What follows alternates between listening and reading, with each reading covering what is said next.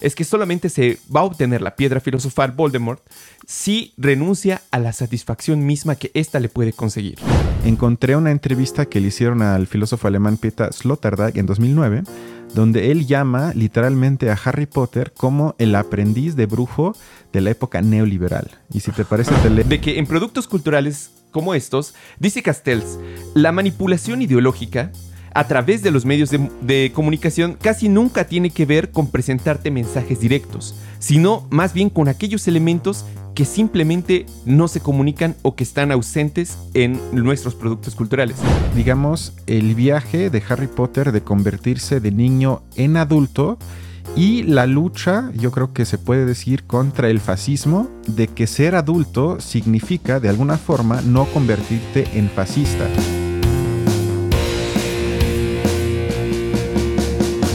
Hola, ¿cómo están? Estamos de vuelta en Películas e Ideología para una, se puede decir yo creo, edición especial de una película que salió hace ya más de dos décadas, que es Harry Potter, la parte 1.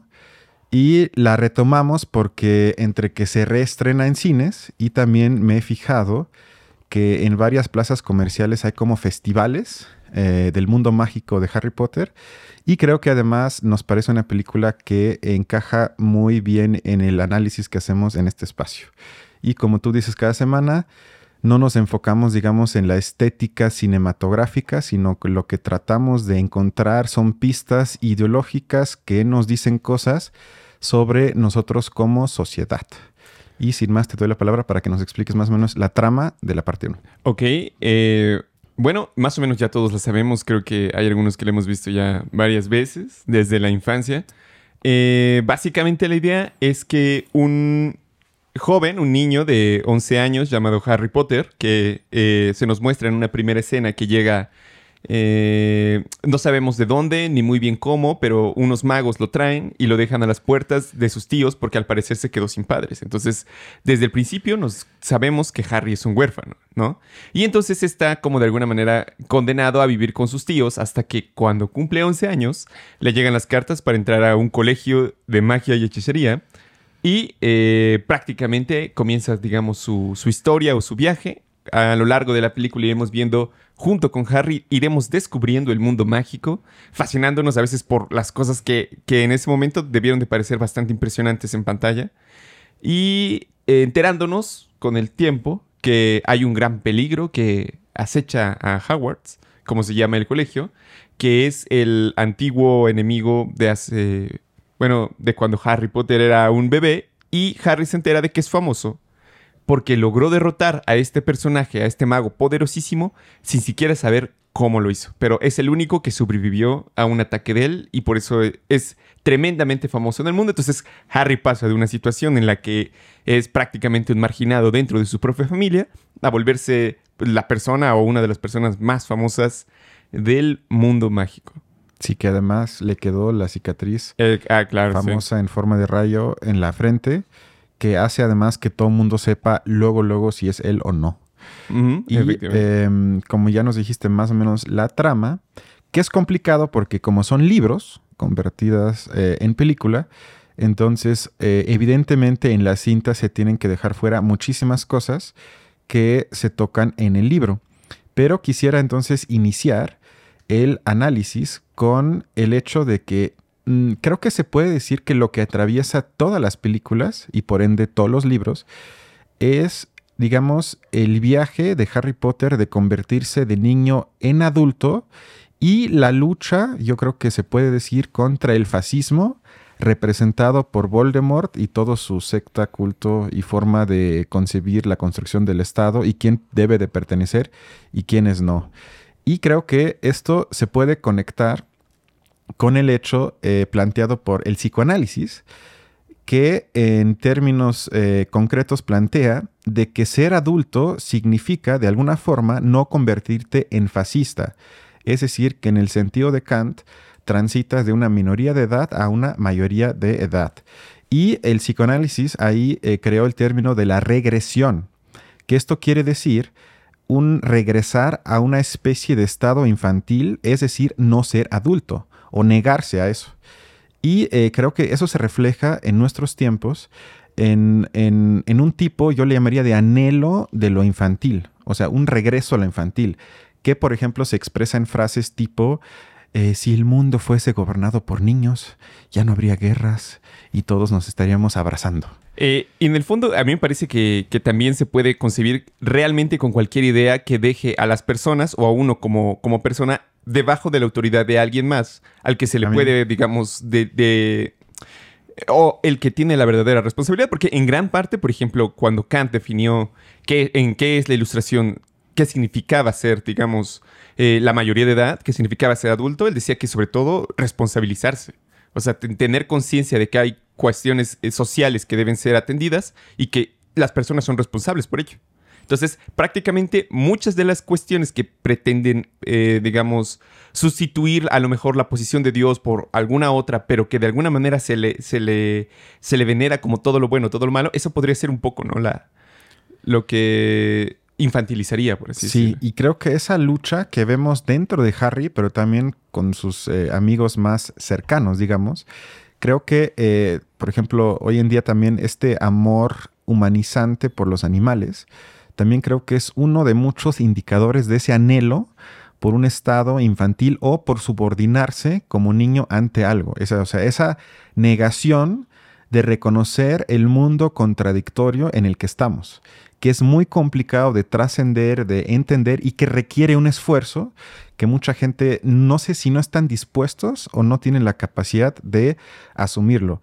Y entonces em, esto, insisto, en la película eh, va en contra del fascismo, hay que decir, eh, biologizante de Voldemort, que eh, plantea un mundo opuesto, supuesto, entre sangre pura y los que no tienen sangre pura, es decir, los que tienen padres magos y los que tienen padres no magos. Ajá, efectivamente. De hecho, eso nos empieza a dejar ver un poco de la sociedad del mundo mágico, porque aparentemente eh, son dos mundos distintos, ¿no? El mundo mágico y el mundo mogul, que es el mundo sin magia. Pero eh, en el fondo, a lo largo de la película vamos viendo que realmente los personajes comparten ciertos valores morales con respecto a, una u otra cuestión. Pero también, justo lo que estabas comentando, que existen fuertes divisiones al interior del mundo mágico. Es decir, parece ser, a mi, a mi punto de vista, ahora que la, que la volví a, a ver, como un poco una sociedad algo arcaica, quizás incluso con varios rasgos medievales, que sin embargo comparten como una moral más moderna. Y se me hace, digamos, impresionante, sobre todo en el hecho de que la sociedad está dividida, como lo acabas de decir, en estamentos o clases sociales en función de... Parece ser que lo que da poder o lo que da estatus social dentro del mundo mágico es la pureza de la sangre, ¿no? Y entonces hay familias como la de Weasley, que son puras, pero al mismo tiempo mm, tampoco están posicionadas bien en la sociedad por la cuestión económica. Entonces, en el fondo lo que vamos viendo es que en el mundo mágico se unen la cuestión de clase y la cuestión racial, por así decirlo, en una especie de apartheid súper extraño. Y lo vamos a ver, digamos, muy claro en este primer encuentro entre Draco Malfoy y Harry Potter, que está con, eh, con Weasley, con Ron. Y lo que le dice eh, Malfoy a Harry es, descubrirás que hay familias mejores que otras eso nos revela, digamos, que el mundo mágico está dividido en clases sociales.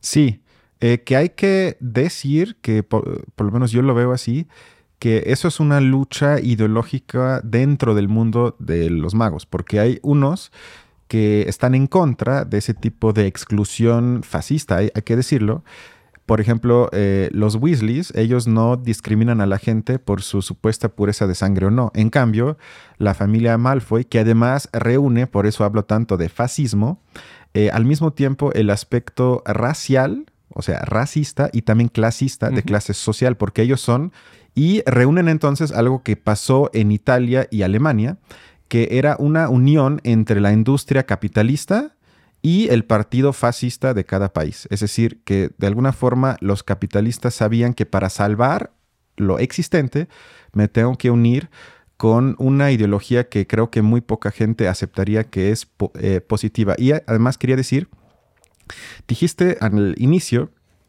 que se nos introduce a un mundo, digamos, mágico a través de los ojos del protagonista Harry Potter, cuando por primera vez entramos a esa calle que no me acuerdo cómo se llama la calle. Eh, ¿Diagon? Exacto, exacto. Eh, se nos presentan cosas aparentemente nuevas. Todo es nuevo, pero yo, yo no sé si te pasó lo mismo, incluso cuando la viste por primera vez, que aunque todo parezca nuevo y diferente, al mismo tiempo es, digamos, fácilmente entendible y consumible. No nos causa mucha irritación o no es, digamos, un gran reto comprender lo mágico que estamos viendo. En cambio, si eh, lo comparo con la última película de Christopher Nolan, Tenet, donde, entre comillas, lo único que cambia es el flujo del tiempo, y esto provocó que muchísima gente que la vio ya no entendiera absolutamente nada, es decir, causó muchísima irritación en la comprensión de la gente de la cinta. Yo creo que con esto queda claro que muchas veces aparentemente puede cambiar todo y aún así todo sigue igual. O me atrevo hasta decir que muchas veces la fantasía carece de fantasía. Porque habría que preguntarnos por qué un mundo mágico donde todo es posible no nos causa irritación a la hora de verlo. O sea, yo creo que tienes un punto, pero también se puede explicar un poco por el hecho de que, eh, digamos, los elementos que se presentan ahí, como troll, como escobas voladoras, como etcétera, etcétera, de alguna manera, eh, digamos, son cosas que se han sido inmersas en nuestra cultura desde que éramos pequeños, digamos, se encuentran esos elementos, no son distintos de los de los cuentos mágicos clásicos. Yo más bien eh, te preguntaría, ¿tú crees que a una persona, por ejemplo, que, mm, no sé, un indígena de, la, de la, zona eh, de Nueva Zelanda, así que nunca haya visto nada de ello, se le presentase la película, ¿crees que fácilmente podría comprender lo que está viendo o podría explicárselos? ¿O no, no se le aparecerían a él como más mágicos? O sea, no, no se le parecería como mucho más difícil de tratar de entender qué es lo que está viendo. Pero no por el hecho de que es un mundo mágico, sino por el hecho de que no está, digamos, familiarizado con nuestra cultura que se representa incluso en el mundo no mágico de Harry Potter. Porque esto conecta con una pregunta que te quería hacer, es que ¿no te sorprende que el mundo mágico, o digamos los magos en el mundo de Harry Potter, de ninguna forma se plantean modificar el mundo de los muggles, o sea, de los, de los no magos? O sea, se acepta sin cuestión alguno eh, eh, el mundo, digamos, liberal, burgués, capitalista, como algo que no se puede modificar o no se debe modificar. Porque nunca se hace esa cuestión. O sea, porque si bien vemos eh, algo que yo creo que conecta con la realidad, es que la autora de Harry Potter, esta J.K. Rowling, escribe su primer libro en el régimen de Margaret Thatcher de Gran Bretaña. Y ella en ese entonces era una trabajadora del hogar, o sea, gente pobre, pobre. Y entonces, eh, por ejemplo, la familia que adopta a Harry y que lo trata como basura, prácticamente, representa de alguna forma la familia burgués ideal de ese entonces, con todas sus contradicciones, prejuicios, etc. ¿Y por qué no se plantea de ninguna forma cambiar eso con algunos trucos de magia o lo que sea, sino eso se acepta como inmodificable y al mismo tiempo se lucha, entre comillas, únicamente por un cambio en el mundo de los magos. Yo creo que tienes toda la razón y así como se plantea suena un poco como a multiculturalismo, porque realmente, digamos, lo que podemos ver a lo largo de esta película y otras películas es que el mundo mágico y el mundo, eh, o nuestro mundo, sí tienen lazos de relación. Me parece que es al principio de alguna película, pero se comenta varias veces en los libros que cuando cambian los primeros ministros de Inglaterra, el primer ministro de la magia tiene que ir a presentarse con él y le cuenta de todo y entonces se enteran. Es decir, que parece que ambas sociedades tienen, al menos a nivel élite, bastante concertadas la división entre las mismas, como para decir no nos involucramos en el desarrollo de una o de la otra. Pues te digo, parece más como un poco multiculturalismo, ¿no? Sí, exacto. Y esto de la magia. Aunque, ah. digamos, perdón, habría que, digamos, decir que Voldemort sí quería acabar con, con el mundo mogol. O sea, no, no pretendía dejarlo así, sino que lo que pretendía era extender, eh, dominarlos. O sea, creía con la capacidad, y quizás probablemente lo hubiera logrado. Sí, yo, yo creo que, pues él, sin que lo haya dicho, creo, planteaba en todo caso una especie de genocidio donde ellos tenían que ser eliminados para que pueda haber un mundo, entre comillas, puro de los magos con sangre pura, ¿no? Algo así. Voldemort es Hitler. Pues yo creo que no es casualidad. Incluso ella, o sea, la autora en entrevistas ha dicho que lo que ella trató de hacer ya a partir del tercer o cuarto libro es una especie de educación en contra de caer en movimientos por lo menos autoritarios. O sea, sí, y si lo leemos bajo esa clave, no me parecen libros malos, porque plantean también contradicciones internas, como bien dijiste, en el mundo de los magos, con luchas internas, también externas, y plantean también, como ya dijimos, la unión entre el capital y una ideología eh, autoritaria. Y además, eh, quiero decir que hablando de eh, magia, encontré una entrevista que le hicieron al filósofo alemán Peter Sloterdijk en 2009, donde él llama literalmente a Harry Potter como el aprendiz de brujo de la época neoliberal. Y si te parece, te leo una pequeña cita de la entrevista. Abro la cita. Venga, venga, venga. Porque las, las novelas de Potter son la cartilla de un mundo sin límite de realidad. Persuadieron a toda una generación para que descubriera al mago que había en ellos. La hechicería es una actividad que oscurece la relación entre causa y efecto. La confusión comienza cuando el efecto supera a la causa sin medida, es decir, cuando el beneficio deja de ser proporcional al rendimiento. Es precisamente esta desproporción lo que ha caracterizado al estado de ánimo básico de las últimas décadas.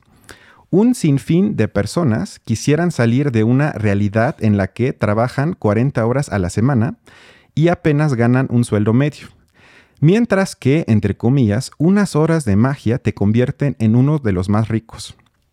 Última frase. Hemos inventado una peligrosa forma de calcular. Unas maravillosas desigualdades sustituyen a las prosaicas ecuaciones. Esto arruina la sensación de adecuación. Cierro la cita. Digamos, los sujetos inconscientemente aceptan la situación existente la ven como insuperable a través de algo, digamos, materialmente alcanzable y, insisto, inconscientemente entonces creen que únicamente a través de, entre comillas, actos mágicos, se puede decir quizás que en la realidad eso sería especulación en la bolsa, puedo salir de mi condición de clase trabajadora. Y él lee a Harry Potter como el primer, digamos, signo de la cultura pop que muestra la división que existe en el mundo del trabajo y el mundo de las finanzas, se puede decir. Y creo que tiene un punto, ¿no? Eh, suena bastante complicado, pero creo que, digamos, tiene razón en el sentido de que la magia de alguna manera elimina la forma en la que causa y efecto se hacen, ¿no? Y de repente pareciera que a través de ella se puede conseguir un efecto que sobrepase muchísimo lo que, lo que se invirtió en ella. Pues a mí, digamos, ya que estamos en ese, en ese tema, digamos, un poco de la sociedad mágica, a mí me llama la atención algo que no es nuevo, se ha comentado ya muchas veces por muchos eh, reseñadores de los libros sobre todo, pero es que pese a que, digamos, J.K. Rowling presenta esta división o este confrontamiento entre sociedades que al, final va a ser una lucha contra realmente el mal, que es, es Voldemort. Ahí me parece que al final la historia se va reduciendo un poco más a un cuento maniqueo conforme van pasando las, las películas quizás era difícil sacarle más jugo, pero hay un elemento que normalmente se presenta en los libros y que no está aquí en las películas, y justamente lo platicábamos antes de comenzar el programa, que es la cuestión del trabajo de los elfos domésticos, porque esos, digamos, son personajes que se nos presentan hasta el segundo libro, pero ya, eh, digamos, es algo que en general está ausente en las películas de Harry Potter, o sea, se, en las en los libros son los elfos domésticos los que se encargan de realizar las tareas que aparentemente son mágicas. Por ejemplo, la comida, todo el mundo la vemos que aparece cuando se truenan los dedos, pero es en el segundo libro donde nos enteramos que no es así, sino que debajo del comedor hay grandes, grandes cantidades de elfos que están preparando la comida, que en las noches limpian los baños, que arreglan el jardín, etcétera, etcétera, etcétera. Digamos que no se nos presentan en las películas, pero en los libros es un problema, porque además, según se nos deja entrever, tienen una, un estado de semi-esclavitud. Y una de las líneas, eh, digamos, argumentativas de los libros es justamente como Hermione busca luchar por los derechos laborales de esos, de esos elfos domésticos y al final no se logra.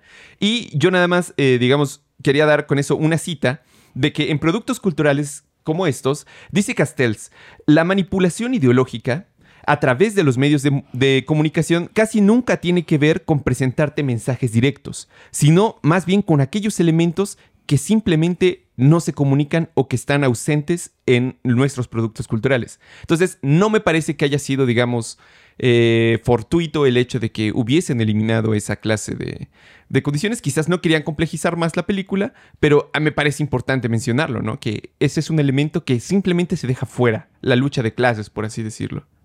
Sí, o sea, vemos quizás nada más la lucha que existe entre los humanos del mundo mágico, que ahí sí se deja entrever un poco, por lo menos, la lucha de clases. Porque hay una escena que, bueno, hago un poco de trampa porque es del inicio de la segunda película, pero también se conecta yo creo que muy bien con la primera, que eh, tiene que ver con un diálogo que tiene Lucius Malfoy, o sea, el padre de esa familia, con el padre de la familia de los Weasleys, donde les dice en pocas palabras, que son un grupo de personas con miradas sin expresión. Así les llama.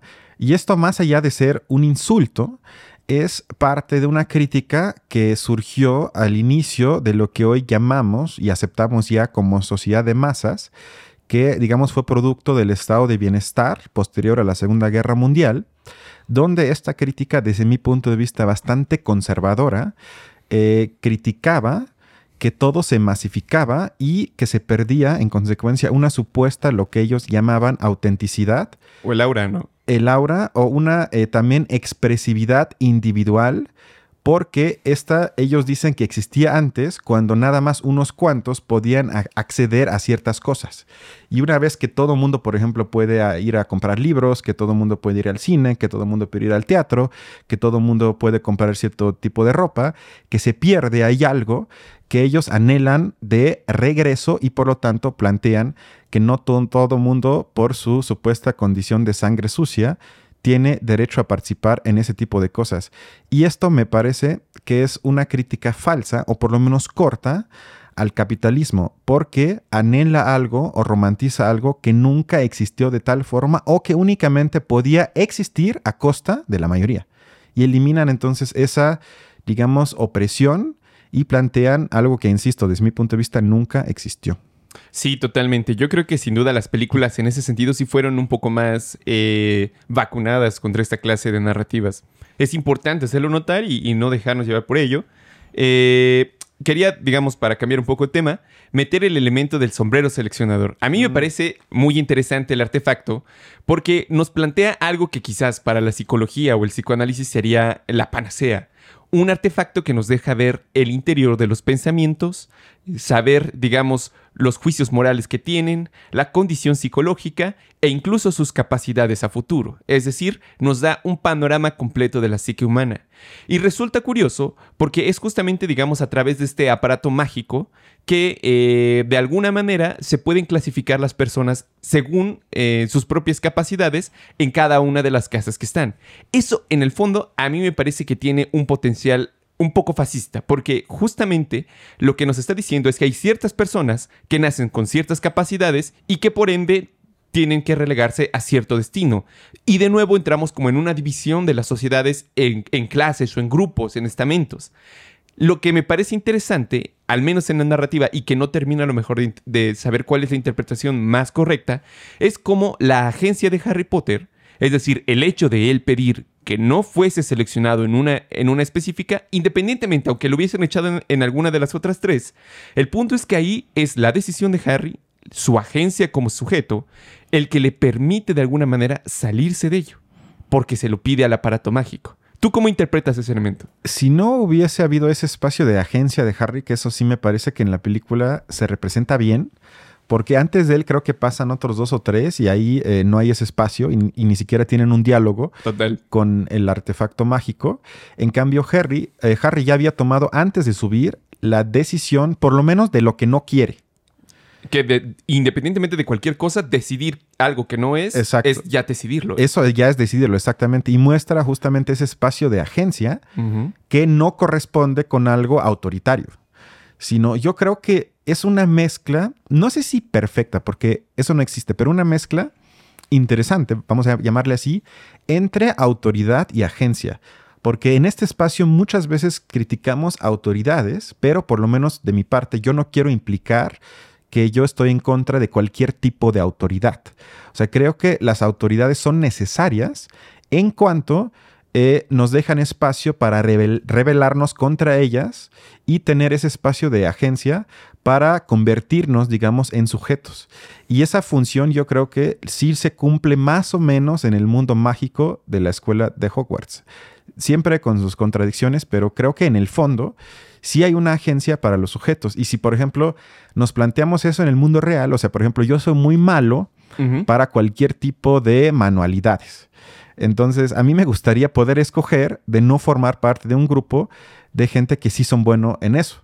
Y yo tengo quizás cualidades en otro tipo de aspectos. Entonces, tampoco una división automáticamente me parece fascista o autoritaria. Mientras uno tenga la agencia de cambiar por decisión propia, que creo que sí pasa en el mundo de Hogwarts, o sea, de Harry Potter. Eh, eso me parece un elemento interesante.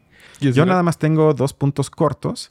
En la parte 1 eh, de la película, eh, perdón, en la parte final de la primera película, muere Voldemort, pero algo que me parece interesante y contrasta, quizás en la última, en la parte 7 se puede decir que ya no, pero por lo menos en la parte 1 sí, muere, pero su espíritu sigue. Y creo que se puede interpretar como una alegoría a que el fascismo no se puede erradicar por completo, que eso es una fantasía que también existe en muchas personas, que si eliminamos ciertas personas, ciertos grupos, ciertas, ciertos libros, ciertas ideas o lo que sea, vamos a eliminar también, ellos llamarían el mal del mundo. Y creo que eso no se puede, sino esta especie de espíritu que sigue siempre vigente, creo que también pasa en la vida real, que es algo que si bien lo, tenemos que combatir, no hay forma de eliminarlo y entonces vamos a estar todos felices para siempre.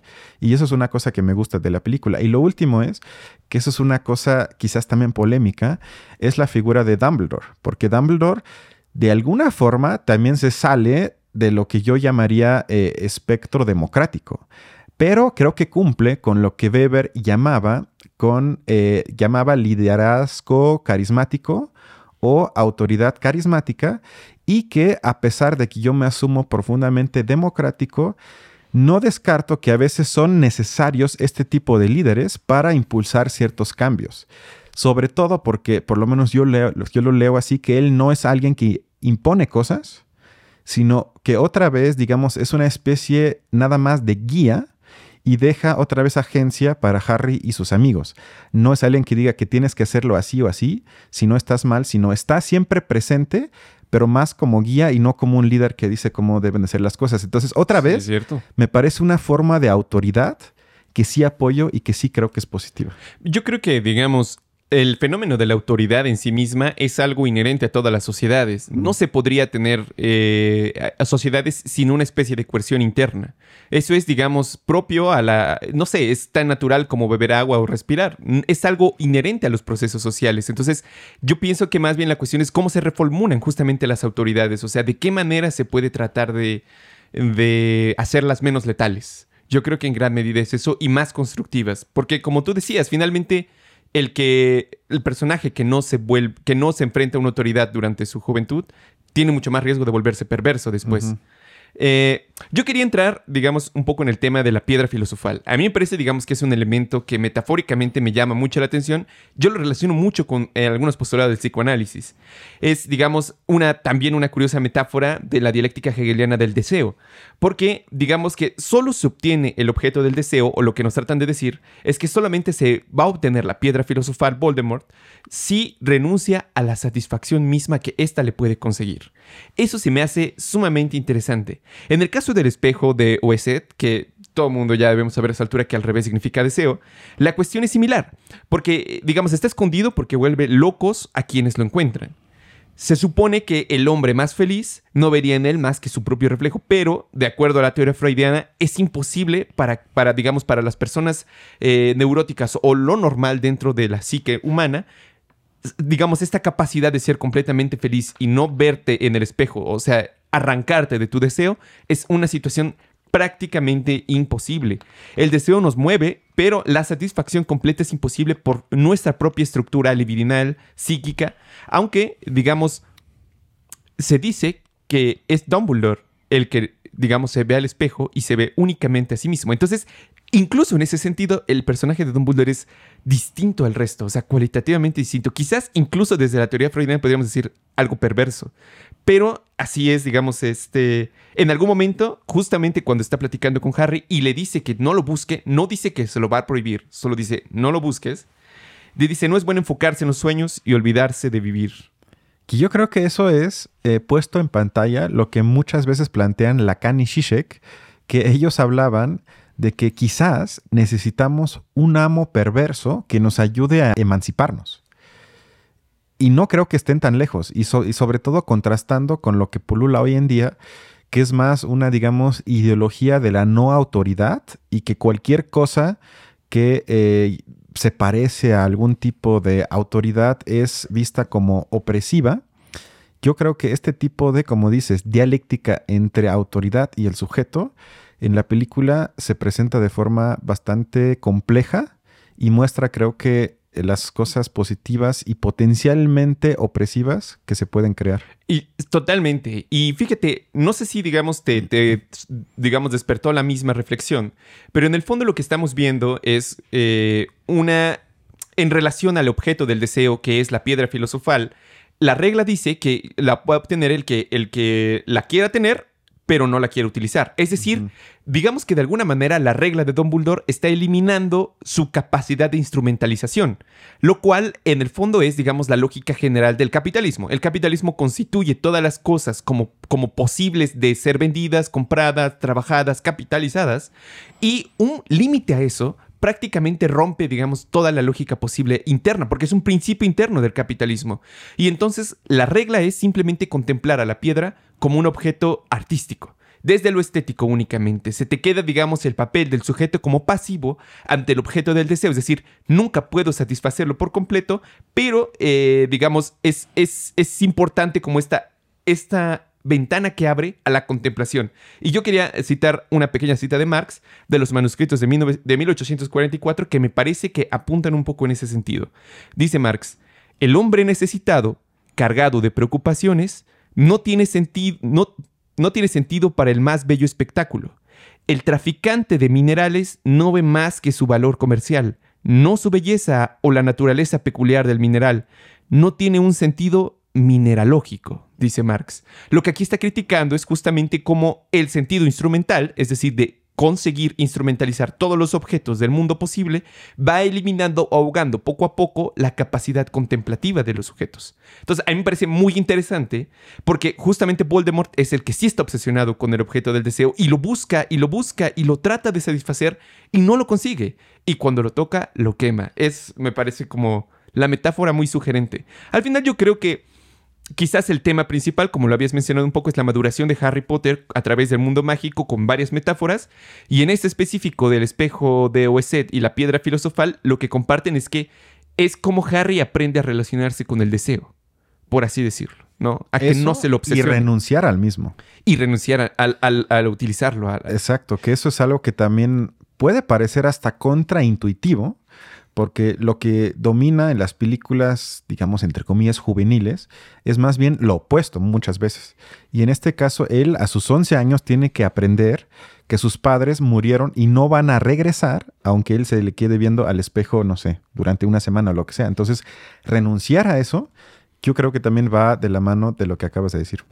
Listo, pues era mi último punto. ¿Recomiendas la película? Claro que sí, es muy buena. Y el libro también, ¿no? O los libros. No, mames, los libros también, sin duda. No son tan difíciles y se pueden conseguir más o menos en cualquier lado. Sí, no, y sobre todo para gente joven, o sea, para quizás los hijos o nietos de gente que nos está viendo, o sobrinos o lo que sea. Yo creo que a temprana edad es una muy buena forma, yo creo que de iniciar el hábitus de la lectura, porque son libros sin que sean complicados, pero yo creo que como inicio son fantásticos. Y suficientemente complejos para que tengan interesante. Lo acaban de escuchar en ese capítulo. Esperemos que sí. Bueno, sin más, entonces nos vemos la otra semana, ¿no? Hasta luego. Hasta luego, cuídense.